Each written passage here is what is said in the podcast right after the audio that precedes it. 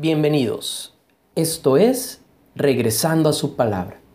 El pasaje que hoy nos hace regresar está en el Salmo 119, versículo 65. Bien has hecho con tu siervo, oh Jehová, conforme a tu palabra. Se dice de un maestro de la Biblia que levantó su gastada Biblia y dijo, todo creyente debería destrozar un ejemplar de la Biblia cada 10 años.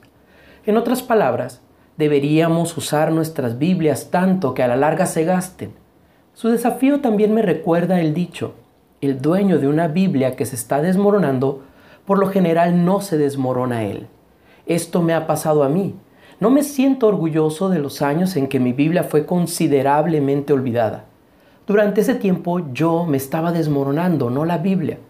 Pero algo que me sorprende es que Dios utilizó mi situación como medio de poner en mí un apetito por su palabra.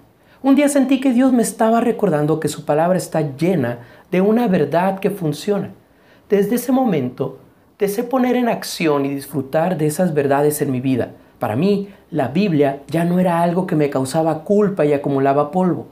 Poco a poco, a medida que la leía, la digería y subrayaba frases, mi Biblia empezó a desmoronarse y no yo. Se dice que en muchas páginas de la Biblia el doctor Moody escribió las letras P y C que significaban probado y comprobado había puesto en práctica pasajes de la palabra de Dios, demostrando que dan resultado. Querido hermano y amigo, tú también puedes probar y comprobar la palabra de Dios, la cual obra maravillas. La prueba está en que muchos como yo hemos disfrutado de sus bendiciones. Recuerda, la Biblia debe de ser un pan de cada día, no pastel para ocasiones especiales.